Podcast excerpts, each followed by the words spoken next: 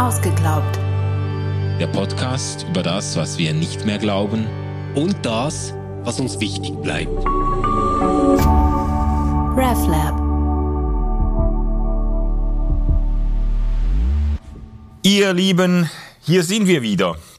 Wir haben es nicht geschafft, unsere äh, QA-Geschichte in einer Folge durchzukriegen, weil eure Rückfragen so äh, substanziell und intelligent waren und wir uns nicht kürzer fassen konnten.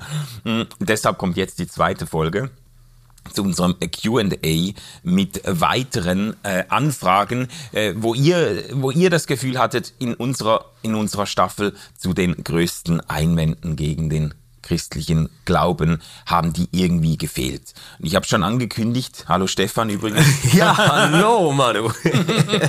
er ist auch wieder hier. Schön, er hat seinen ersten Kaffee gehabt ja. und nimmt mich langsam wahr. Ja, so langsam klären sich die Sinne.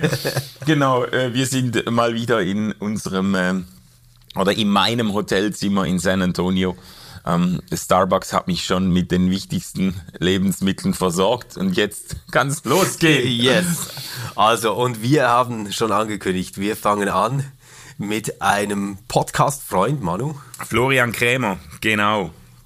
Und der hat uns auch eine intelligente und schwierige Frage gestellt. Und die kommt jetzt. Ja, das geht etwas länger. Also ähm, ähm, schnallt euch an und denkt mit. Hallo Manu und Stefan. Hier ist Florian Krämer vom Podcast Durchblick Philosophie. Ich bin ja ganz begeisterter Hörer von Ausgeglaubt und habe jetzt auch eure Folgen zu den Argumenten gegen den Glauben sehr genossen. Hier ist mein Lieblingsargument gegen den Glauben. Das kommt vom existenzialistischen Philosophen Jean-Paul Sartre. Ich will es mal vorstellen in Form eines Gedankenexperiments. Gruseliges Science-Fiction-Szenario. Stell dir vor, du deckst eine geheime, merkwürdige Verschwörung auf, die deinen eigenen Ursprung betrifft. Du bist nicht auf natürlichem Wege gezeugt worden, sondern deine Eltern haben dich im Genlabor bestellt, haben sich gewünscht, dass du genau dieser Mensch mit genau diesen Eigenschaften bist, den wollen sie haben, sind damit zum Humangenetiker gegangen, der dich mit der Genschere gebastelt hat. Warum die das gemacht haben, welche Verschwörung dahinter steckt, das wissen wir alles nicht. Darüber können andere Science-Fiction-Film drehen. Die Frage, die einzige Frage, die ich dir stelle, ist, wie fühlt sich diese Botschaft an? Ist das eine gute Nachricht oder eine schlechte Nachricht? Und ich wette, jeder, jeder würde sagen, das ist eine schlechte Nachricht, eine beklemmende Vorstellung. Aber warum ist die Vorstellung beklemmend, wenn wir die Absichten gar nicht kennen, die dahinter stehen? Deine Eltern haben ja bestimmt gute Absichten gehabt und es ist doch eigentlich eine befreiende Botschaft. Sie wollten dich genauso haben, wie du bist. Das Beklemmende dran ist, dass jemand anders festschreibt, wer du bist und dich dann macht. Was machst du mit diesem Wissen? Was macht das Wissen mit dir? Würde das dein Leben besser machen oder würde es das schlechter machen? Wahrscheinlich würden die meisten sagen, das macht mein Leben schlechter. Ich würde jetzt alles, was in meiner Macht steht, aufbieten, um mich daraus zu befreien, um irgendwie ein anderes Leben zu führen, was mein eigenes ist, was nicht jemand anders so bestellt hat. Was hat das alles jetzt mit Gott zu tun? Na, jede Menge. Genau das ist ja scheinbar der Kern der Botschaft vom Schöpfer. Achtung, der Schöpfer hat dich gemacht, hat dich genauso gewollt, hat dich ins Leben geliebt und so weiter. Und das soll eine gute Botschaft sein.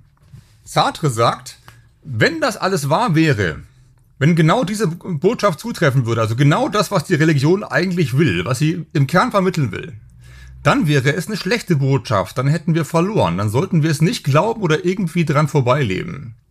Und zwar deswegen, weil unser Leben dann keinen eigenen Sinn und keine eigene Würde hätte, deswegen, weil jemand anders schon festgelegt hat, wer wir sind. Sartre sagt, das ist für den Menschen unwürdig weil Menschen genau die Wesen sind, die selber über ihr Leben nachdenken können und selber entscheiden können, wer sie sein wollen. Und wenn jemand anders deinen Zweck bestimmt hat, also jemand anders bestimmt hat, wofür du da bist, dann verlierst du genau das, was dich zu einem Menschen macht und was deinem Leben einen Sinn geben kann, nämlich deine eigenen Entscheidungen. Wenn es Gott gäbe, dann würde er oder sie den Zweck unseres Lebens festlegen, einfach deswegen, weil er oder sie uns geschaffen hat. Und dann wäre es egal, wie wir selber uns entscheiden, was wir selber aus unserem Leben machen, egal ob unsere Entscheidungen frei sind oder nicht, sie spielen am Ende keine Rolle. Sie sind sozusagen objektiv belanglos oder sogar falsch, weil unser Sinn uns von außen zukommt. Das Spannende ist, dieses Argument hängt überhaupt nicht davon ab, wer genau Gott ist und ob Gott gütig und allmächtig ist. Es sagt einfach, dass unser Leben an Sinn und vor allem an Würde verliert, wenn wir überhaupt einen Schöpfer haben. Und das Spannende an diesem Argument finde ich, dass es nicht sozusagen einen Nebenschauplatz aufmacht, in das es den christlichen Glauben rein verstrickt und sagt, guck mal, welche Konsequenzen du dir hier einhandelst. Hast du darüber schon nachgedacht? Sondern wirklich mitten in die zentrale Botschaft reingeht und fragt, ob die zentrale Botschaft, wenn die es ist, überhaupt eine gute Botschaft ist. Und die überraschende Antwort ist nein. Yo, das ist wirklich eine ganz, ganz tolle Frage und ich würde die gerne auf zwei verschiedenen Ebenen diskutieren, Manu. Das erste ist mal, ähm, was ist eigentlich die Ausgangslage? Wie haben wir die zu verstehen? Was sagt dieses Gedankenexperiment? Und das zweite ist dann, stimmt das eigentlich, was Florian sagt, dass es ähm, komplett egal ist ähm, für die Beurteilung und für die Drastik dieses Argumentes, wie man sich Gott denkt? Ähm, bist du einverstanden damit, wenn wir mal mit dem ähm, ersten Teil anfangen würden? Können, können wir gerne machen. Ja. Okay, weil ähm, so um die Jahrtausendwende hat Habermas einen viel beachteten Aufsatz äh, publiziert, also Frankfurter Schule, wirklich unverdächtig, da jetzt Religion zu hypen, mindestens damals noch. Mhm. Ähm, also war lange vor der Religionsphilosophie, die er rausgegeben hat. Und ähm, er hat da einen Aufsatz geschrieben, ähm, der heißt irgendwie Auf dem Weg zu einer liberalen Eugenik. Und die Grundidee war, wenn wir jetzt über Gentechnologien die Möglichkeiten haben, Menschen quasi im Labor zu designen, mhm. was bedeutet das dann für das Selbstverständnis dieser Menschen, die dann in dieser Gesellschaft leben werden?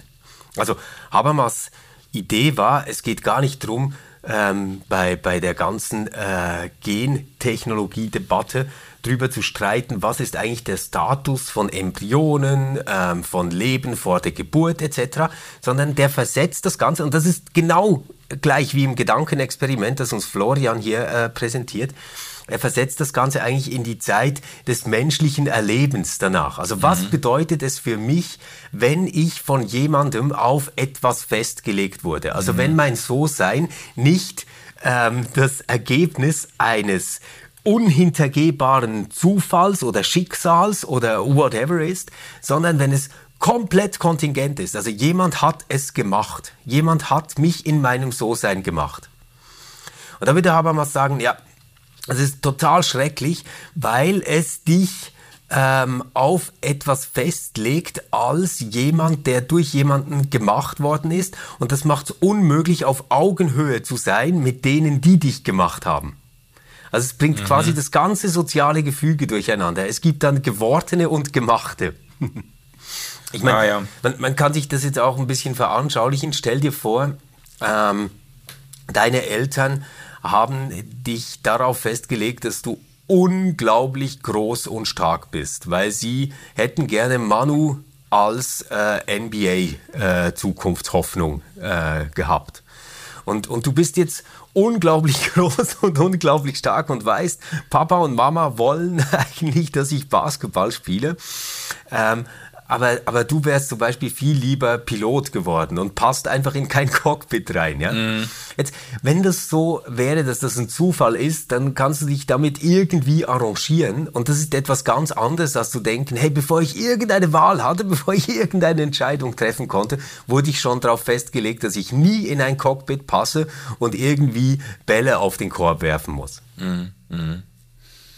Ja, ich, ähm, ich hadere ein bisschen mit den Intuitionen, an die Florian appelliert, weil ich natürlich auch sagen würde, ja, eine erhebende Vorstellung wäre das jetzt nicht, wenn ich herausfinden würde, dass ich äh, nach Vorgabe meiner Eltern irgendwie mit der Genschere ähm, zusammengestellt wurde und all die äh, Eigenschaften, die ich habe, von Körpergröße über Intelligenz, Augenfarbe und äh, psychologische Veranlagung und so, ähm, das alles eigentlich von meinen Eltern bestimmt wurde. Also erhebend fände ich das auch nicht. Ähm, aber es ist doch auch in äh, ganz normalen Zeugungsvorgängen ist es ja so, äh, dass, äh, dass meine Veranlagung nicht einfach vom Himmel fällt oder nicht einfach quasi aus dem Nichts irgendwie per Zufall,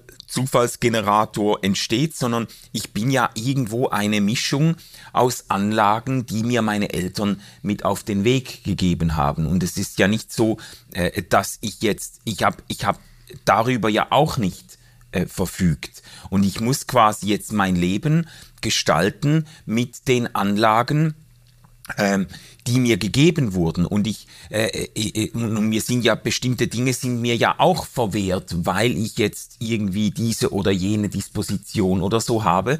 Ähm, also ich, ich, ich hadere ein bisschen damit zu sagen, äh, das würde jetzt meinem Leben äh, einen, eine fundamental andere Richtung oder eine fundamental, mein Leben unter eine fundamental andere Klammer äh, äh, bringen irgendwie. Ah doch, also da bin ich wirklich ganz bei Florian. Ich, ich finde, das Gedankenexperiment trifft. Und zwar deswegen, weil ich ja im Fall, dass ich jetzt genetisch irgendwie auf etwas festgelegt worden bin, mir immer sagen kann, ja, es ist aber nicht so, dass das jemand gemacht oder gewollt oder gesteuert hat, sondern das sind nun mal die Voraussetzungen, die ich habe. Mhm. Also ich bin so groß, wie ich bin, weil halt genau diese Genkombination ähm, zum Zuge kam. Ähm, ich habe die Haarfarbe, die ich habe, weil halt genau diese Genkombination zum Zuge kam. Ja, ähm, ja. Aber es ist nicht so, dass ich denken muss, jemand hat das für mich in einer Entscheidung vorweggenommen. Mhm. Und bei, bei Florians Argument wäre ja jetzt ähm, quasi das äh, beklemmende Gefühl, würde darauf zurückgehen, dass es jemanden gibt, der dich genau so gewollt hat, wie du bist. Mhm. Und genau auf das festgelegt hat. Ja, ja.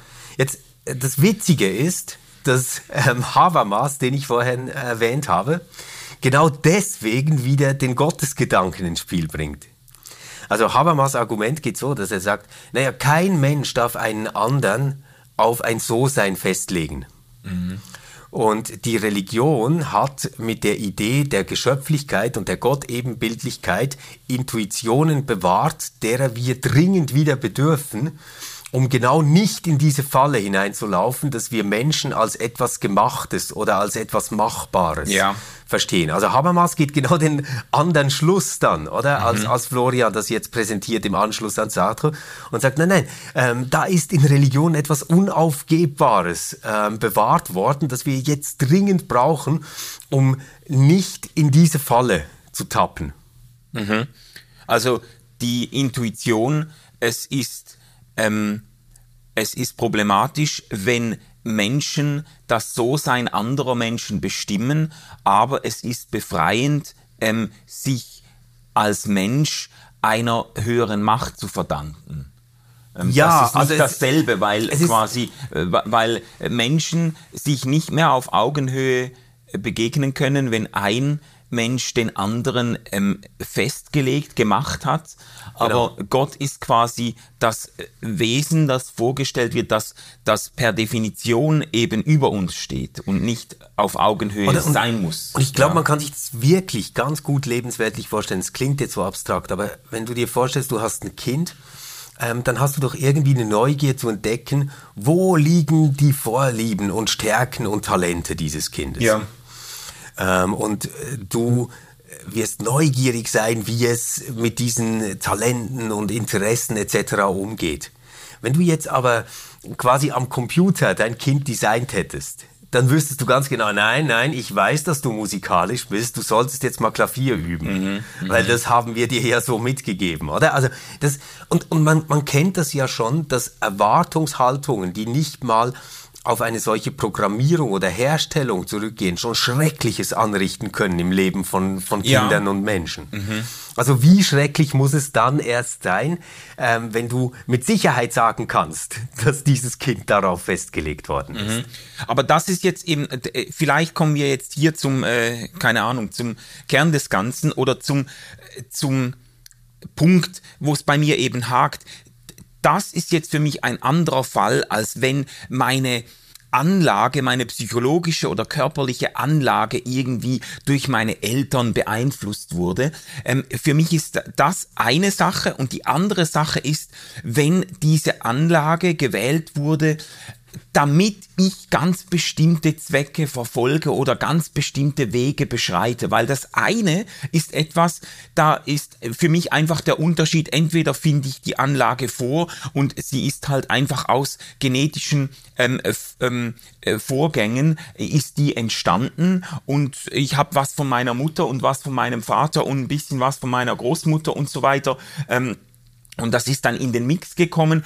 Oder meine Eltern haben das ganz bewusst entschieden. Äh, das ist eine Sache. Und das andere ist, wenn ich jetzt auf einen Kurs festgelegt werde, und ich habe Florian eigentlich auch in die Richtung äh, verstanden, dass es nicht nur um die Veranlagung geht, sondern auch um eine Zweckbestimmung, die dann über meinem Leben steht. So wie du das mit dem äh, Basketballer genau. gesagt hast, so quasi, genau. wir wollen, der, der soll groß und stark sein und, und lange Beine haben und lange Arme und so, damit er Basketballer wird. Und dann wird meine Gestaltungsfreiheit, mein Selbstbestimmungsrecht wird eingeschränkt durch Vorentscheidungen, die meine Eltern getroffen haben. Das ist, weißt du, ich, mir war es nur wichtig, den ja. Unterschied zu zeigen. Beim einen, ich finde mich so oder so. Mit mit ganz vielen Möglichkeiten und Tausenden von genau, Begrenzungen genau, vor genau. und muss mein Leben irgendwie gestalten. Und woher diese Begrenzungen kommen, ist für mich jetzt nicht die entscheidende Frage. Für mich ist es entscheidender, wäre es entscheidender zu wissen, dass jetzt jemand mich auf ein bestimmtes Ziel hin festgelegt ja, hat, weißt du? Ja, aber ich, ich also, ähm, ich, ich stimme dir grundsätzlich zu. Oder zu sagen, dass meine Begrenzung natürlich ist das, das ist ja so was, was, was ja. wahrscheinlich fast jeder denken würde. Also es ist halt natürlich, dass ich so bin, wie ich bin. Ähm, ist doch was ganz anderes, als zu sagen, meine Begrenzung ist von meiner Mutter und meinem Vater gewollt. Also, weil es etwas anderes ist, wenn Menschen das über dich verfügt haben. Mhm.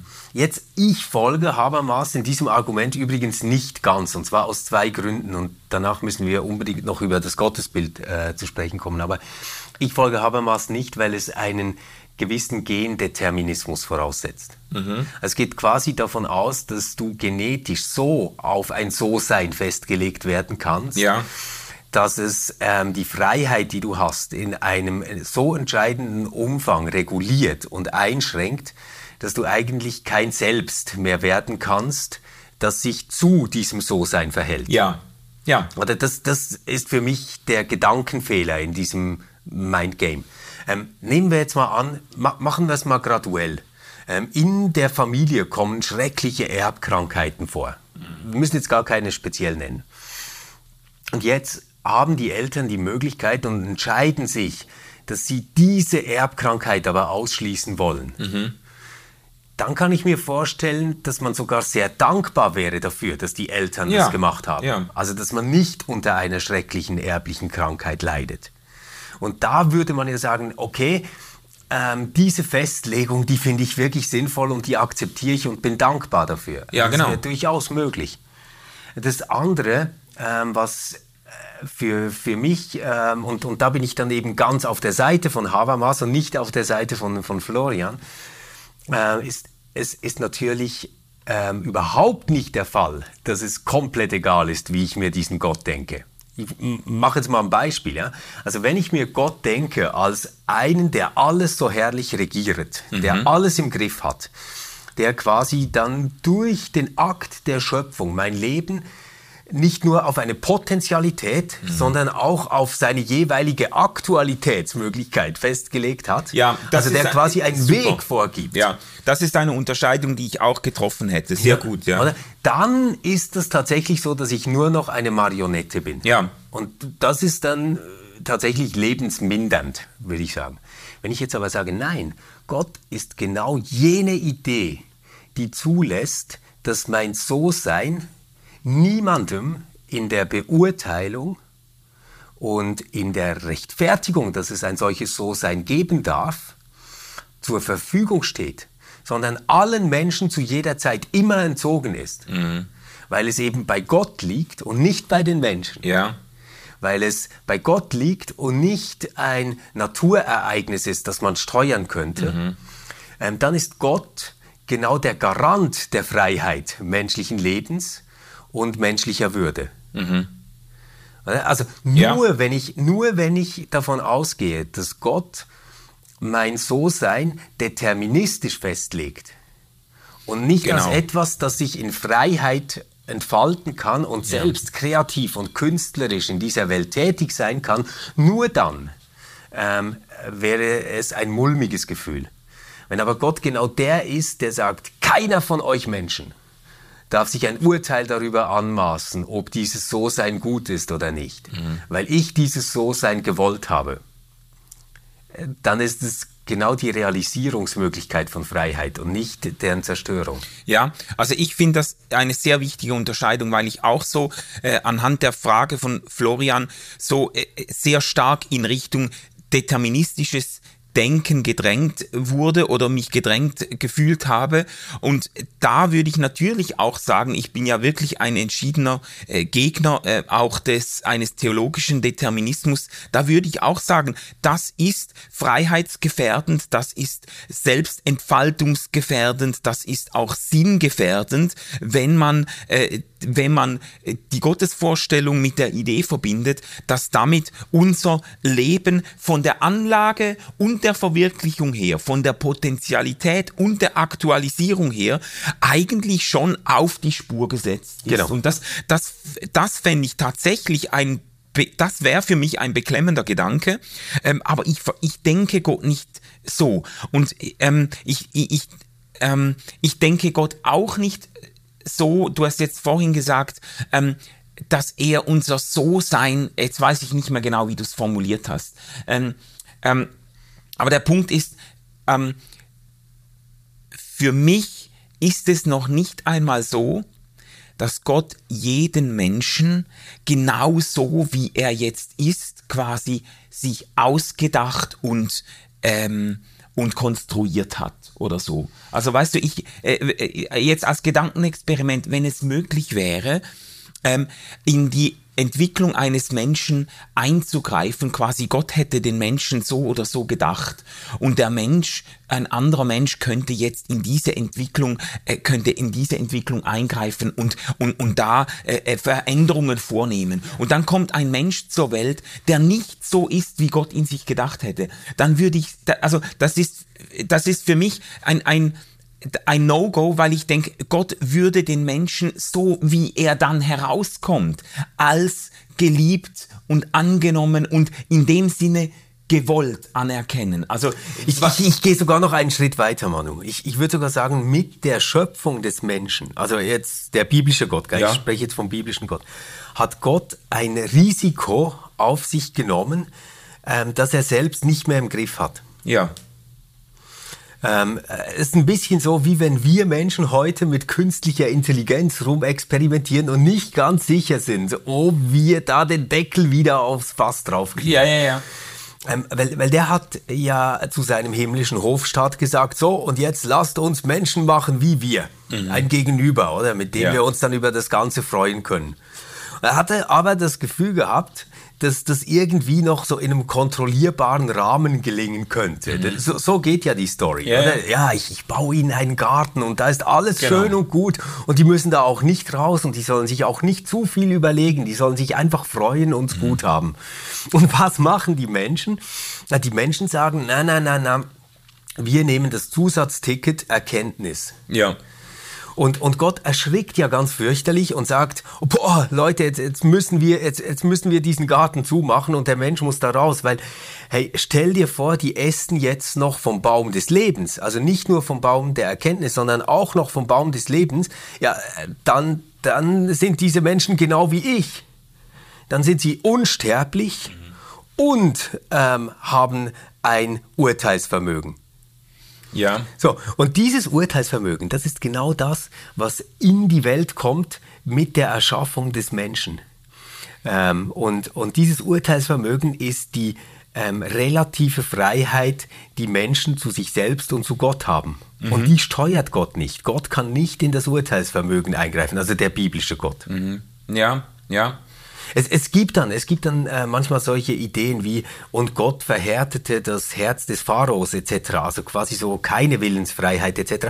Aber, aber da bin ich nicht Parteigänger davon. Also das, das halte mhm. ich wirklich für ein Element, um eine Geschichte äh, zu erzählen und ja, auf ja. den Punkt zu bringen. Aber ich glaube nicht, dass das biblische Gottesbild in einem Determinismus aufgeht, sondern genau die gegenteilige Geschichte erzählt. Ja, und das, äh, da, deshalb, deshalb habe ich auch Mühe mit der Frage, weil mein Gottesbild gar nicht voraussetzt, dass Gott den Menschen, natürlich sage ich, Gott liebt uns so, wie wir sind und nimmt uns an und wir stehen unter dem vorbehaltlosen Ja Gottes. Das ist mir ja sehr wichtig zu sagen, ja. aber das impliziert für mich nicht, dass Gott den Menschen quasi genauso mit all seinen Grenzen und Chancen und so weiter genauso konstruiert hat, sondern dass er uns genauso bejaht, wenn wir denn ähm, ins Leben äh, äh kommen. Ja. Und, und das ist für mich ein Unterschied. Äh, und für mich hat Gott auch nicht schon festgelegt, wer wir sind oder wer wir sein müssen,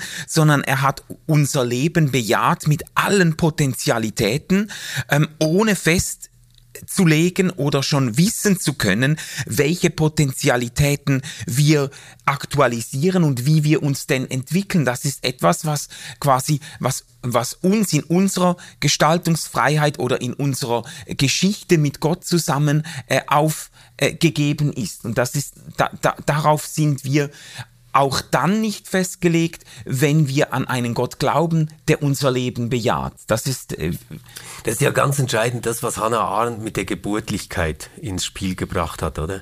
Also mhm. anstatt das Leben als etwas zu verstehen, ähm, von seinem Ende her, nämlich, dass wir sterben müssen, hat sie gesagt, nein, wir müssen es von der Potentialität, die in die Welt kommt, mit jedem einzelnen Kind, müssen wir Leben verstehen und denken. Ja. Also uns ist ein Kind geboren, ist äh, die Zusammenfassung der Verheißung, dass äh, freies Leben äh, unter Menschen möglich ist. Ja?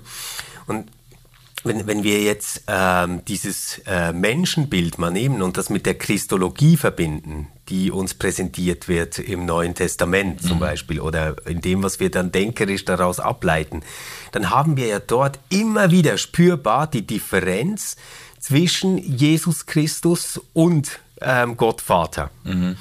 Und diese Differenz wird immer auf der Seite des Christus, also von, von Jesus, also auf der menschlichen Seite aufgehoben. Ja. Mach mal ein Beispiel, also der lässt sich taufen. Mhm. Und damit ähm, sagt er, okay, hey, ich kehre um, mein Leben gehört diesem Gott und Gott bestätigt es. Aber er bestätigt es nur, er macht es nicht. Ja, ja. Ähm, dann dieses ganz berühmte Gebet, äh, lass diesen Kelch an mir vorübergehen, also wo es um die Kreuzigung mhm. geht. Aber nicht mein, sondern dein Wille geschehe. Ja. Ähm, dass unser Vater, ähm, dass das auch genau diese Hingabe wieder zum Ausdruck bringt, oder? Äh, wie im Himmel, so auf Erden, mhm. ist, ist dort der Spruch. Äh, und, und Gott bestätigt es nur immer wieder. Und, und die Bestätigung, also diese ähm, größte symbolische, denkbare Bestätigung ist ja dann, dass er den zu, also den äh, Unrecht zu Tode gebrachten Jesus wieder zum Leben erweckt. Mhm. Ja. Und ihm Leben gibt. Also das heißt, Gott selbst hätte Jesus nicht zwingen können, ans Kreuz zu gehen. Mhm. Dazu war sein Einverständnis jetzt in dieser Geschichte notwendig, oder? Ja. Also er hat sich dem gefügt. Er hätte es auch anders haben können. Ja, ja. Ja, wollen wir mal an der Stelle, also das ist, es war es ist echt eine spannende Frage, die auf ganz viele entscheidende theologische ähm, Punkte hinführt irgendwie. Das, äh, das fand ich jetzt sehr interessant, ähm, wo das alles hin ausstrahlt, wenn man das mal durchdenkt, diese, äh, diese Ja, und es markiert natürlich die Grenze eines falsch verstandenen Gottesglaubens. Das finde ich eben schon auch noch wichtig. Also man kann aus diesem Beispiel auch ganz viel lernen. Also sobald du dir Gott halt deterministisch denkst, also ja. determinierend denkst, so ja. dass die Geschichte äh, deterministisch wird und eigentlich gar keine Geschichte mehr ist, sondern mhm. nur ein Ablauf von Kausalitäten, die Gott in Gang gesetzt hat. Ja. Ähm, dann läufst du genau in diese Falle rein. Ja, ja. Oder wenn du vielleicht nur diesen Gedanken noch, ähm, was mir aufgefallen ist an der Frage von Florian, wie er sie da in Anlehnung an Sartre formuliert hat, wenn wenn man den Zweck unseres Lebens, der uns von Gott her zukommt, oder den Sinn unseres Lebens, wenn man den versteht als etwas Fremdes, was uns auferlegt wird, ich glaube, dann, äh, dann wird die Zweckbestimmung Gottes für unser Leben tatsächlich irgendwo freiheitsbedrohend. Dann wird das, genau. dann wird es etwas, wo man, äh, wo man eigentlich äh, den Impuls hat, sich daraus zu befreien und es doch nicht kann, weil man doch von Gott geschaffen und auf diesen Zweck und auf diesen Sinn hin festgelegt wurde. Aber ich, ich versuche das eigentlich immer anders zu denken. Ich, ich, ich versuche das quasi so zu denken, dass, dass der Zweck unseres Lebens und der Sinn unseres Lebens, der uns auch von Gott als Schöpfer aufgegeben äh, ist, gerade darin besteht, mehr uns selbst zu werden, mehr Verstehst du? Ja. Ähm, nicht uns von uns selbst zu entfremden und zum Beispiel irgendwie zu ähm, eilfertigen, äh, gehorsamen Handlangern äh, Gottes zu werden oder zu Ruderern auf der großen Galeere ja. Gottes oder so, sondern dass der, der Zweck unseres Lebens und der von Gott äh, bestimmte Sinn unseres Lebens gerade darin besteht, von mir aus in diesem, in diesem, wie sagt man, Selbstverwirklichungsjargon zur besten Version unserer selbst zu werden. So. Das, okay, äh, ja, wenn, wenn man so ausdrückt, oder man kann es ganz einfach mit Calvin sagen, oder? Also ähm, Gottes Erkenntnis ist Selbsterkenntnis und Selbsterkenntnis ist Gottes Erkenntnis. Ja. Und jetzt könnte man, vielleicht hilft das, ähm, das äh, Rad noch eins weiter drehen und sagen, und deswegen ist Selbsterkenntnis des Menschen immer auch Welterkenntnis Gottes. Also Gott lernt mit jedem Akt der Selbsterkenntnis, die du hast, auch nochmal dazu. Mhm. Mhm.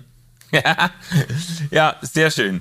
Also vielen Dank, Florian, für diese höchst anregende Frage.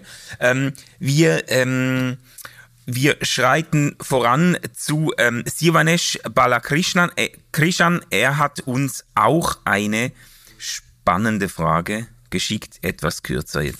Lieber Manu, lieber Stefan, vielen Dank für euren Podcast Ausgeglaubt. Ihr seid eine Bereicherung für meine morgendliche Fahrt mit dem Auto zur Arbeit. Ein Vorwand gegen den christlichen Glauben, der mir noch in den Sinn gekommen ist, ist der Vorwand unter postmoderner Voraussetzung, eher eine philosophische Anfrage.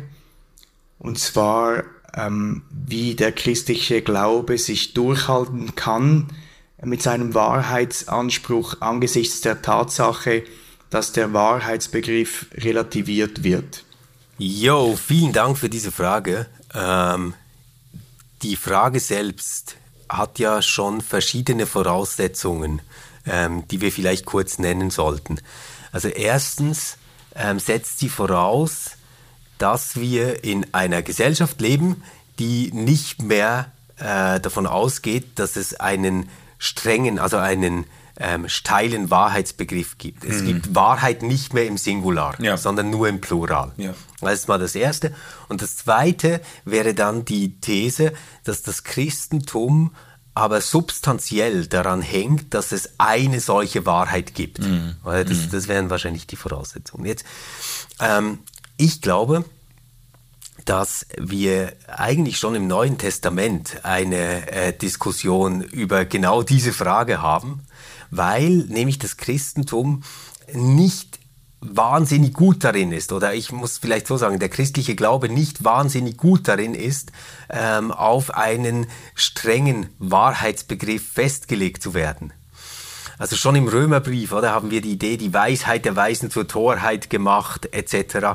Ähm, wir haben äh, dort äh, schon äh, eigentlich das Eingeständnis, na ja, also so rein auf dem intellektuellen Weg, scharf analytisch, wirst du das so wahrscheinlich nicht hinkriegen, mhm. was, was ich dir jetzt erzählen werde in diesem Brief. Ja.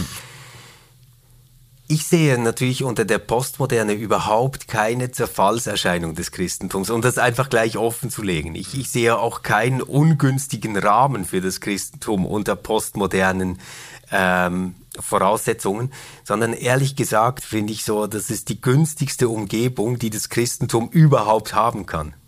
Also das Christentum im Kern ja nicht davon ausgeht, dass es wie im 17., 18., 19. Jahrhundert quasi mit einem Wahrheitsbegriff operiert, der eine Objektivität voraussetzen muss, also eine Beobachtbarkeit aus der Vogelperspektive, wo mhm. man jetzt beschreiben kann, wie die Welt ist, sondern das Christentum setzt eigentlich voraus, dass die Christinnen und Christen Zeugen Gottes sind. Ja. Also sie bezeugen aus ihrer Lebenswirklichkeit heraus und aus der Pers oder von der Perspektive her, die sie darin einnehmen, das, was sie von Gott ähm, sehen, fühlen, spüren und gelernt haben. Mhm. Ja, genau. Also ich wäre genau in die Richtung gegangen und ich bin auch irgendwo froh und verdanke da vieles auch äh, meinem Freund Peter Hempelmann, liebe Grüße gehen raus, äh, der sich intensiv mit Postmoderne äh, auseinandergesetzt hat und der äh, bei allem Kritischen, was er auch hier zu sagen hat, gerade im Blick auf den äh, auf ähm, Wahrheitsanspruch und Relativismus und so, eigentlich so die meine Ängste abgebaut hat äh, vor Postmodernen. Ich bin ja auch so aufgewachsen mit dieser mit diesem Mantra, äh, wenn äh, in der Postmoderne, wenn der Wahrheit Wahrheitsbegriff, wenn wir den loslassen, dann löst sich das Christentum auf. Wenn wir die Vorstellung einer objektiven, allgemein erkennbaren Wahrheit ja. verlieren, dann schwimmen uns alle Fälle davon. Und, und ich habe äh, von Peter und dann anderen auch gelernt, äh, dass, dass das mitnichten der Fall sein muss und dass eigentlich auch die, diese ähm, äh, man könnte, ich, ich würde sogar so sagen, dass diese vielen Jahrhunderte, in denen in der westlichen Welt, in Europa, das Christentum und eine christliche Weltanschauung und ein christliches Machtgefüge selbstverständliche Denkvoraussetzung war, dem Christentum eigentlich nicht sehr gut getan haben. Und, äh, ähm, und in der es ist immer schwierig, Epochen, die Jahrtausende auseinander liegen, so miteinander zu vergleichen, aber in gewisser Weise zumindest wird ja in einer postmodernen Zeit, wie wir sie jetzt erleben, in einer pluralistischen Zeit, in der ganz verschiedene Wahrheitsansprüche und äh, Glaubenssysteme aufeinander prallen, auf engem Raum oft, ähm, wird etwas wiederhergestellt oder ähm, äh, wieder, äh, wieder äh, ähm, ähm, aktiv oder virulent, das eigentlich zur Zeit des Neuen Testaments der Fall war. Also wenn man, wenn man schaut, wie, wie ein Paulus irgendwo auf seinen äh, sogenannten Missionsreisen in Athen mit Leuten ins Gespräch kommt und wie viele verschiedene philosophische Schulen, spirituelle Praktiken, Lebensanschauungen, Weltanschauungen, Glaubenssysteme da aufeinander äh, kommen, das war ja auch eine religiös sehr pluralistische mythische Zeit eigentlich. Und das Christentum hat sich da ähm, äh, hat sich da darin eigentlich sehr wohl gefühlt, weil es nicht einfach mit einem objektiv ähm, überlegenen Wahrheitsanspruch angetreten ist, sondern weil Menschen tatsächlich, wie du das jetzt gesagt hast, bezeugt haben, was ihnen von Gott her begegnet oder ist oder was sie erfahren haben. Und das verträgt sich ganz gut mit, äh, mit anderen Wahrheitsansprüchen und anderen äh, äh, Anschauungen. Ja, und ich, ich glaube auch, dass dieses Schreck Gespenst des Relativismus eigentlich auf einem Missverständnis aufsetzt aus christlicher Perspektive. Also zu sagen, naja, also äh, die Wahrheit darf doch nicht sein, was relativiert wird. Mhm. Ähm, würde ich sagen, naja, das kannst du gerne machen äh, mit einem griechischen äh, Metaphysikbegriff. Ähm, ja. Da gilt das, ja. Also zweiwertige Logik und dann gibt es A oder B. Ja. ja? Ähm, aber im Christentum ist ja eigentlich die Idee, dass die Wahrheit eben gerade nicht A oder B ist, sondern ähm, Christus selbst ist. Ja. Und dieser Christus selbst, den gibt es nur in Beziehung. Das ist, genau. das ist eigentlich die Idee. Also Christus ist kein Ereignis, Christus ist kein, ähm, kein äh, Konzept, kein Prinzip. Keine Satzwahrheit. Keine Satzwahrheit, ja. sondern den gibt es nur relational. Genau. Und das heißt, es gibt ihn nur relativ. Also es gibt ihn nur für Manu, für Stefan, für Heidi, für Petra etc. Ja, ja. Es, es gibt ihn eben gerade nicht an und für sich, mhm. für uns. Also das, das ja, bin, ich, mal ganz entscheidend. Ja. Und wenn man sich darauf einlässt, dann äh, kann man ja eigentlich sehr entspannt sein und ähm, eher äh, jetzt unter pluralen Bedingungen ähm, so durch die Welt gehen, dass man sagt, oh, wo finde ich Christus unter ähm, diesen Menschen, unter diesen Ideen, unter diesen Praktiken? Mhm. Äh, weil das ist, das ist ja wirklich etwas, was äh, Christinnen und Christen glauben, ist, dass es keinen Ort in der Welt und der Unterwelt, im Himmel und in der Hölle gibt, mhm. ähm, an dem Christus nicht ist. Ja. Das, das, das bekennen wir. Ähm, und, und das heißt, ähm, unter pluralen Bedingungen habe ich eigentlich den idealen Spielplatz, immer wieder Christus zu begegnen. Ja, und ich habe auch die Freiheit, Christus zu bezeugen, so wie äh, ich ihn erfahren und erlebt habe nach äh, 1. Johannesbrief, wo, äh, wo der äh, Verfasser auch sagt, wir reden, wir erzählen von dem, was wir gesehen und gehört und berührt und geschmeckt haben ja. vom Wort Gottes, ähm, vo, vo, äh, welches ist eben Jesus Christus. Das ist wieder dieses Personale und das, ich, das ist für mich sowieso im Blick auf Wahrheitsansprüche äh, des Glaubens und so ist das für mich eine ganz entscheidende Einsicht, dass an dem die, dieses eine, dieser eine Moment, wo Jesus sich selbst als Wahrheit äh, definiert und sagt, ich bin der Weg, die Wahrheit. Das ist doch. Und das Leben, keiner kommt zum ja, Vater, denn durch mich. Das ist ja eigentlich ein, ein unglaublicher Brainfuck-Moment, auch für Leute, die jetzt auf einem modernen oder auch prämodernen Wahrheitsbegriff beharren und sagen, das muss ganz, ganz klar sein, es gibt nur eine und, ähm, und wir haben die. Und wir wissen, was Wahrheit ist. Und dann äh, guckst du auf diesen Jesus und der sagt, ich sage euch jetzt mal, was die Wahrheit ist. Und er zeigt auf eine Person. Und das ist ja, das das ist ja eben dann nicht dasselbe wie einfach ein Katechismus oder ein Glaubensbekenntnis oder ein kleinster gemeinsamer Nenner dessen, was Christen notwendigerweise glauben müssen oder bejahen müssen, um sich mit Recht Christen zu nennen. Ja, aber Manu, du bringst mich jetzt wirklich noch auf, auf was, was man vielleicht doch auch kurz noch diskutieren muss. Ähm, wenn natürlich Jesus sagt, ähm, ich bin äh, der Weg, die Wahrheit und das Leben, keiner kommt zum Vater, denn durch mich, dann kann man das ja tatsächlich auch so ausschließlich verstehen. Also dann kann man ja auch daraus lesen, ähm, es gibt die Wahrheit, ich bin diese Wahrheit mhm. und alle anderen gehen in die Irre. Also so könnte man es ja auch mhm. übersetzen. Mhm. Ähm, ich, ich, glaube, das, was man ähm, aber auch verstehen kann, wenn man diesen Satz hört, ist, hey, die Wahrheit ist nicht ein Prinzip, ähm, ist nicht eine Aussage, sondern ich bin es, der euch begegnet. Und wo immer ihr es mit Gott zu tun habt, da bin ich dabei. Also ja. da gehöre ich dazu. Weil niemand von euch muss diesen Weg alleine machen, ohne dass ich ihn begleiten würde. Jeder, der unterwegs ist zum Vater, ähm, den begleite ich. Da bin ich mit dabei. Mhm, mh. Und das, das wäre jetzt die Art, wie ich diesen Satz äh, verstehen würde. Und vielleicht bin ich da selbst schon zum postmodern geprägt. Das, das kann sein. Ja, ich würde es noch ein bisschen anders stricken, aber die Richtung ähm, ist eigentlich ähnlich. Äh, natürlich verstehe ich das in dem Sinne auch exklusiv, dass ich sagen würde, ja, ich, ich nehme das, ich nehme das ernst, von mir aus auch wörtlich, wenn Jesus sagt, äh, ich bin der Weg, die Wahrheit und das Leben. Äh, niemand kommt zum Vater als durch mich, würde ich sagen, überall, wo Menschen sich Gott annähern, überall, wo Menschen Erfahrungen mit dieser, mit, mit dieser äh, Menschenliebe und bedingungslosen Annahme äh, machen, überall dort, ist ihnen das durch Christus vermittelt. Also ich würde, ich würde sagen, überall dort ist eben Jesus drin, auch wenn nicht überall Jesus draufsteht. So. Wunderbar, so können ähm. wir das gerne ähm, abschließen, war vorläufig. Ja gut, dann äh, haben wir jetzt aber äh, tatsächlich noch Zeit, äh, uns eine weitere Frage anzuhören, nämlich von Boris. Äh, Boris Eichenberger hat uns auch geschrieben, ich spiele das mal ab. Ja, hallo Manu und Stefan. Als regelmäßiger Ausgeglaubt-Hörer natürlich gerne eine konkrete Frage zu eurer aktuellen Staffel, wo es um die Einwände gegen des Glaubens geht. Ähm, meine Frage an euch zum Diskutieren wäre, kann ich an Gott glauben, auch wenn ich ihn nicht persönlich erlebt habe? Und falls ja, wie?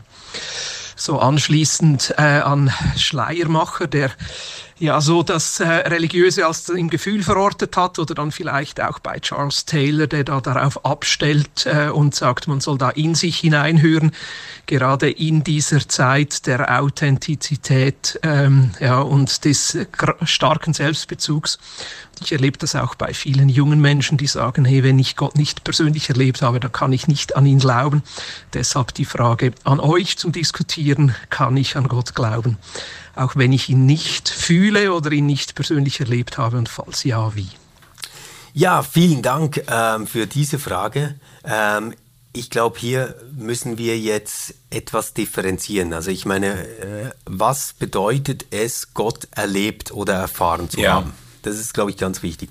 Ähm, Boris hat jetzt Schleiermacher ins Spiel gebracht. Bei, bei Schleiermacher ist das ja zunächst mal keine bestimmte Erfahrung sondern es ist eine bestimmte Haltung, ja. die der Mensch einnimmt. Also es ist nicht das, wo wir etwas tun in der Welt. Mhm. Es ist nicht das, wo wir etwas beurteilen in der Welt, sondern es ist das, wo wir die Welt, und Schleiermacher würde sagen, das Universum passiv erfahren. Mhm. Also wir lassen die Welt, die Wirklichkeit, das, was um uns ist, auf uns wirken. Und Schleiermacher würde dann sagen, eine der Möglichkeiten, diese passive Erfahrung zu deuten, ist dann das Gottesbild, das man hat. Das, das, das wäre der Erfahrungszusammenhang bei, bei Schleiermacher. Jetzt, ich würde sagen, so wie ich Glaube verstehe, das, was ich mit Glaube meine, gibt es diesen Glauben nicht, ohne diese passive Haltung auch zu haben. Also es bedeutet für mich konkret, es hängt nicht davon ab, dass ich irgendein besonderes Bekehrungserlebnis habe. Mhm. Ich brauche keine Stimme aus dem Off. Ich brauche kein Heilungserlebnis oder irgendwie sowas, sondern was ich aber schon brauche, ist diesen Moment, wo ich selbst mal die Klappe halte und das auf mich wirken lasse, was um mich herum ist. Mhm. Ähm, es kann zum Beispiel sein, dass ich auf einen Berg steige und das wirken lasse auf mich, was da mhm. ist. Es kann sein, dass ich ein Kind im Arm halte und es auf mich wirken lasse, was da ist. Ähm, das, das kann auch mit gutem Essen, gutem Trinken etc. Das, also überall ist diese Erfahrung möglich, aber sie setzt voraus, dass wir einen Moment unser eigenes Handeln und Urteilen unterbrechen und das auf uns wirken lassen, was da ist. Das würde ich schon sagen. Ja. Ja, ich bin ein bisschen hin und her gerissen bei dieser Rückfrage von Boris und zwar, weil ich natürlich aus einem äh, frommen Milieu, aus einer Kirchensozialisierung herauskomme, in der Erfahrung eine ganz entscheidende Rolle gespielt hat. Und vor allem jetzt äh, in den Jahren, in denen ich so in pfingstlich-charismatischen Kreisen äh, verkehrt habe, da, ähm, da war das das entscheidende äh, Kriterium. Da war ganz klar, äh, der Glaube, äh, der kommt aus der Gotteserfahrung und da haben Leute auch unglaublich gerungen und manchmal auch unglaublich gelitten daran dass sie bestimmte Erfahrungen nicht gemacht haben oder dass sie irgendwo äh, sagen, ja, aber ich, ich erlebe, ich spüre Gott nicht mehr. Das war das Schlimmste, was äh, Leuten passieren kon konnte. Und die, äh, Boris hat von Jugendlichen gesprochen. Ich habe das auch äh, in meiner Jugend und mit anderen Jugendlichen immer wieder so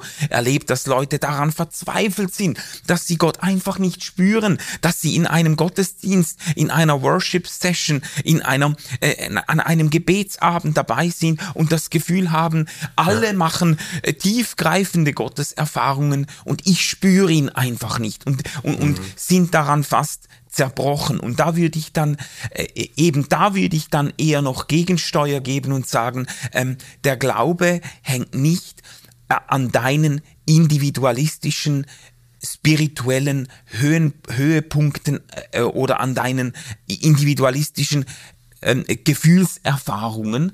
Äh, der Glaube ist mehr und etwas anderes als, als diese äh, Spitzenmomente deiner äh, spirituellen Biografie und so. Das, das würde ich dann sagen wollen, auch wenn ich natürlich eben auf der anderen Seite auch die Überzeugung habe, Glaube ist zutiefst mit menschlicher Erfahrung, mit mit mir, mit meinem Lebenskern verbunden und es gibt keinen, in meiner, meinem Bild, keinen Glauben, der jetzt ja, was wäre denn die Alternative zu einem Glauben, den man. Naja, den ein, man, ein rein doktrinaler Glaube. Also Ja, du aber hast weißt dann die Bibel, du hast gewisse Sätze, du hast Bekenntnisse und die musst du quasi akzeptieren und dich ihnen unterwerfen, auch wenn du nichts davon erlebt hast oder gefühlsmäßig nachvollziehen kannst. Ja, ja, aber das die wäre ein Frage doktrinaler ist, Glaube. Ja, aber die Frage ist, gibt es das überhaupt? Ist das überhaupt möglich? Ich sage jetzt mal außerhalb von sektiererischen ähm, ähm, ähm, ähm, a- autoritären Systemen ist es überhaupt möglich? Weil äh, natürlich hat, weißt du, worauf ich abheben will, ist, auch rationale Vorgänge sind ja Erfahrungen. Es kann doch sein, dass ich ein Buch lese und vielleicht gar nicht damit rechne und mir plötzlich ein Licht aufgeht, ein Zusammenhang deutlich wird, etwas ganz, ein, ein rationale Einsicht, die, das ist aber dann doch auch eine Erfahrung, die ich mache, weißt du, das ist ja auch nicht, Ja, und, und ich, ich glaube, genau darin besteht die Gefahr, ähm, die sich äh, mit dieser Frage auch verbindet, ähm, dass wir das, was Gottes Erfahrungen oder religiöse Erfahrungen äh, meinen könnte, dann plötzlich zu sowas Außeralltäglichem, Ja. Zu sowas, was sonst mit dem normalen Leben und der normalen Welt nichts zu tun hat, Ja. ähm, abstempeln würden, oder? Also quasi die echte Gotteserfahrung ist dann, wenn ich im Worship die Hände in die Luft halte Exakt. und äh, mich durchfährt es wie ein Blitz und, spüre, alles in mir wie der Geist durch äh, vibriert oder so, oder? Äh, genau. Ja, und da, da würde ich sagen, nein, also das kannst du auch bei einem guten Popkonzert erleben oder ähm, mit, mit ein paar äh, helfenden Drogen. Also das, das äh, Ja. ist, ist nicht der Punkt. Das, wo ich aber schon sagen würde, dass Erfahrung etwas Wichtiges ist, ist, dass ähm, es eine Welt gibt, die ich zunächst mal wahrnehme. Mhm. Also dass ich das irgendwie hinkriege, nicht nur so in diesem um mich selbst kreisen zu sein, sondern eine Offenheit ähm, zu entwickeln für das, was auf mich einströmt als Ja. Welt. Und dann habe ich ja automatisch die Aufgabe, also weil ich ein Mensch bin, ich kann ja dann nicht anders, als das irgendwie zu deuten und einzuordnen, Ja. zu interpretieren. Und dieses Wahrnehmen auf der einen Seite und Deuten auf der anderen Seite, ich glaube, das ist das, ohne das gibt es keine Religion. Ja. Aber, aber es ist mir jetzt ganz wichtig, auch gleich wieder einzuschränken. Mit Deuten meine ich dann nicht einen hochintellektuellen Vorgang, der alles wieder in ein System bringt. Sondern Ja. mit Deuten meine ich nur, das, was auf mich zukommt, mit mir in Verbindung zu bringen. Mhm. Oder? Und da ist Gott nie weit. Also das, das sind für mich religiöse Ja. Erfahrungen. Also ich habe religiöse Erfahrungen, wenn ich in einen Baum schaue und die Blätter sich bewegen. Mhm. Und ich das Gefühl habe, dass, äh, dass alles irgendwie miteinander verbunden ist. Ich habe aber auch religiöse Erfahrungen, wenn ich auf dem Bett liege, die Klappe halte und merke, wow, da hält mich etwas, ähm, was vor mir da war, was nach mir da sein wird. Ich habe auch religiöse Erfahrungen, wenn ich ähm, eine uralte Messe höre und mir denke, wow, das haben Menschen schon vor 1500 Jahren zusammengesungen und sie werden es noch singen, wenn es mich schon lange nicht mehr gibt. Und das ist etwas, was mich hält und trägt, ein Gefühl von Transzendenz, von einer Welt, die größer ist als mein Gehirn. Ja, und was mir gefällt an den Beispielen, die du jetzt aufzählst, ist, dass du eben nicht nur sogenannte unmittelbare Gotteserfahrungen genannt hast, die es, äh, also ich sage jetzt so genannt, weil ich denke, alle Gotteserfahrungen sind immer vermittelt, aber du hast auch ganz explizit ähm, eben über andere Menschen oder über andere, äh, sage jetzt mal, Träger der Gegenwart Gottes äh, vermittelte Erfahrungen genannt. Und das finde ich wichtig, im Blick auch auf eine Frömmigkeit oder eine, ein kirchliches Milieu, das so stark auf diese individuellen, unmittelbaren Gotteserfahrungen abhebt, weil ich das Gefühl habe, das ist eine Engführung, die Leute total verkrampfen kann und auch wirklich auf einen Holzweg führen kann, ähm, weil man nur sich und sein unmittelbares Gottesverhältnis im Blick hat und da irgendwie jetzt was downloaden will und aus dem Blick verliert zum Beispiel auch eben, dass man in ganz vielen alltäglichen Zusammenhängen eigentlich mit der Gegenwart Gottes in Berührung kommt und dass man auch getragen ist oder Teil ist einer größeren Gemeinschaft, vielleicht einer Familie. Weißt du, ich habe jetzt daran gedacht, an das, äh, wie verpönt in diesen Kreisen die Kindertaufe ist, weil man sagt, ähm, ja, ein Kind kann sich ja noch gar nicht entscheiden, das hat ja noch gar nicht quasi, das, äh, da, da wird über dem Kind verfügt. Und was völlig ähm, aus dem Blick gerät, ist doch, dass eben der Glaube nicht etwas ist, was in dem Einzelnen aufgeht, sondern wo äh, eine Familie auch miteinander einen Glauben kultiviert, von dem man profitieren kann und in dem man ein Stück weit auch gehalten ist. Natürlich ähm, äh, äh darf man und soll man das dann auch äh, persönlich nachvollziehen. Aber äh, worauf ich jetzt hinaus will, ist eigentlich, dass wir, dass wir auch im Blick auf Gemeinschaft und größere ähm, ähm, Ver Ver Verbände von Menschen quasi, äh, dass wir auch da miteinander im Glauben unterwegs sind. Und, und dazu gehört für mich ganz wesentlich auch das, ähm, ja, wie soll ich sagen, das Stolpern am Glauben und über den Glauben. Ja. Also, dass da auch Menschen sind, die offen von sich sagen, du, ich, ich spüre da keine Hoffnung mehr in mir. Ja. Und, und man dann aber vielleicht merkt, ja, das, das gibt's. Es gibt das, dass sich die Welt verfinstert Ja. und, und man keine Hoffnung mehr hat. Es gibt aber auch, dass andere dann immer noch Hoffnung für dich Ja, haben. genau. Und Das das, ist- das ist für mich Kirche, oder? Ja. Also, dass da immer noch jemand ist, der für dich hofft. Irgendwo auf der Welt gibt es immer jemanden, der jetzt gerade das Unser Vater betet. Das Mhm. muss man sich mal vorstellen. Das ist so. Also es gibt irgendwo auf der Welt immer jemanden, der jetzt darum fleht, dass Gottes Reich in diese Welt kommt. Ja. Jede Sekunde, Ja. jede Minute.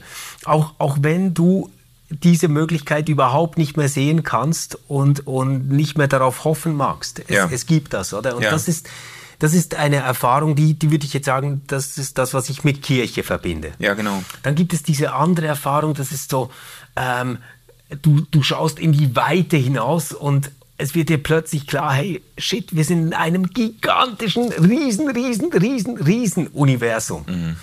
Und, und wir sind da irgendwo auf einem kleinen Seitenästchen, ein ganz, ganz kleines Ding. Und ich kann aber über all das nachdenken. Ja. Ich, ich, kann es mir noch nicht mal vorstellen, aber ich kann drüber nachdenken. Und da ist so viel Größe, so viel, pff, was, was, was mich einfach äh, übersteigt, was, was da ist. Ähm, in dem Ding kann ich nicht untergehen. Ja. Oder? Also das, ist, das, das sind auch Erfahrungen, die man machen kann. Ja. Ja. Und, und dann gibt es halt für mich schon auch die Erfahrung, ähm, die mit religiöser Sozialisierung zu tun hat, ähm, dass es einfach Verse, Verheißungen und Zusagen gibt, die ich nicht mehr aus meinem Herz und meinem Kopf kriegen könnte. Ja? Also äh, wer unter dem Schirm des Höchsten ist und, und so, Ja, ja, oder? ja. Also solche Dinge, ja, die fallen mir ein in solchen Situationen. Und ich glaube deswegen, es ist so wie, ähm, eigentlich gibt es drei Beine für den Glauben, ähm, die wir immer haben. Ähm, und vielleicht ist mal eins ein bisschen wackelig, dann gibt es die anderen beiden. Also das eine ist so, wir schauen raus und lassen uns berühren von dem, was da ist, von der Natur, vom Kosmos, von der Größe, von dieser Idee, dieser, äh, dieses Gigantismus. Das ist so das eine. Dann das andere ist, wir, wir sind nicht alleine, ähm, sondern wir, wir sind ein Riesennetz von Menschen, die irgendwo immer wieder Hoffnung finden. Das ist so das, das andere. Und dann gibt es noch das dritte, das ist, wir haben ähm, Schätze mitbekommen ähm, in Form von Versen, Liedern, Gebeten, ähm, Zusagen, die wir haben, die wir hervorholen können, wenn es ganz dunkel wird auch. Ja. Ja. Also deswegen, ja, äh, es gibt für mich aber auch, also ich, ich würde so sagen, nein, es gibt keinen christlichen Glauben ohne Erfahrung. Es gibt aber für mich überhaupt kein menschliches Leben ohne Erfahrung. Also deswegen, Ja. ja, Ja, und ich würde sogar sagen, ohne jetzt Menschen verein, äh, ungebührlich vereinnahmen zu wollen, aber ich würde sogar sagen, es gibt kein menschliches Leben ohne Gotteserfahrung, äh, auch wenn das jetzt wenn, das ist ja, du hast ja vom Deuten gesprochen, das ist ja immer auch irgendwie Übersetzungsarbeit oder sind Übersetzungsvorgänge, die dann stattfinden. Ähm, aber ich glaube, äh, es ist nicht, Menschen starten nicht im luftleeren Raum, sondern haben Erfahrungen von Liebe gemacht, von Annahme, von Schönheit, von Größe und so weiter. Und, und, und äh, du kannst das ja oft auch beobachten, dass wenn Menschen sich auf einen äh, Glaubensweg einlassen, dass sie dann anfangen, anfangen auch ganz vieles, was ihnen in ihrem Leben begegnet ist, plötzlich in einem anderen Licht genau. wahrzunehmen und zu merken, ja, aber da irgendwo war ja da Gott schon drin oder ja. so, oder das. Ich, ja? ich glaube, das ist ganz wichtig, oder? Der religiöse Mensch sieht ja nicht etwas, was der nicht religiöse Mensch nicht sieht. Mhm. Das, das, also, weil, weil das, das wäre ja genau das Missverständnis. Also, ähm, weder dir noch mir ist heute Nacht ein Engel erschienen, der gesagt hat, du, lieber Manu, den lieben Gott gibt's wirklich und du mhm. solltest fest an ihn glauben, oder? Das yeah. ist nicht passiert, yeah. hoffe ich, oder? Nein, ja. nein, Gut. diesmal nicht. dann, dann war der Rotwein okay. Aber was wir, was wir, also was ich, was ich schon sagen würde, ist, es gibt ähm, eine religiöse Gestimmtheit, die dasselbe, was ich sehe, in ein ganz anderes Licht, in eine ganz andere Melodie äh, eintauchen lässt. Ja, ja. Das, das glaube ich schon. Ja. Jetzt kommt mir dieser Satz von C.S. Lewis in Sinn, so. ähm, dass, äh, dass sich daran auch anschließen lässt, wenn er sagt, ich glaube an Gott oder ich glaube an Christus, so wie ich glaube, dass die Sonne aufgegangen ist, nicht nur, weil ich sie sehe, weil ich die Sonne sehe, sondern weil ich durch sie alles andere sehen kann. Das ist so diese Erschließungserfahrung, die, äh, die man im Glauben machen kann, wo plötzlich äh, auch andere Dinge hell werden im Licht äh, dessen, was man äh, eben äh, ähm, in Gott gesehen hat. So. Ja. Wahrnehmen und deuten. Ja, ja. Ihr Wunderbar. Lieben, das ähm, war unsere zweite QA-Folge. Ähm, das war eine große Freude, mit euren Fragen zu interagieren und hat jetzt richtig Spaß gemacht. Und ähm, nächstes Mal, wenn ich mich nicht täusche, äh, wird das die letzte Folge in diesem Jahr sein und wir werden ein Weihnachtsspecial machen. So ganz wissen wir noch nicht, was da kommt, aber das wird so richtig weihnachtlich. Aber wir werden Kekse essen. Wir werden singen. Vielleicht eine Tasse Wir werden singen Stefan. Wir, wir werden auch singen. Oh also wir werden viel Glühwein trinken. ja, genau, genau. Macht, ihr Lieben, alles Gute und ähm, bis nächste Woche. Tschüss. Ciao zusammen. RefLab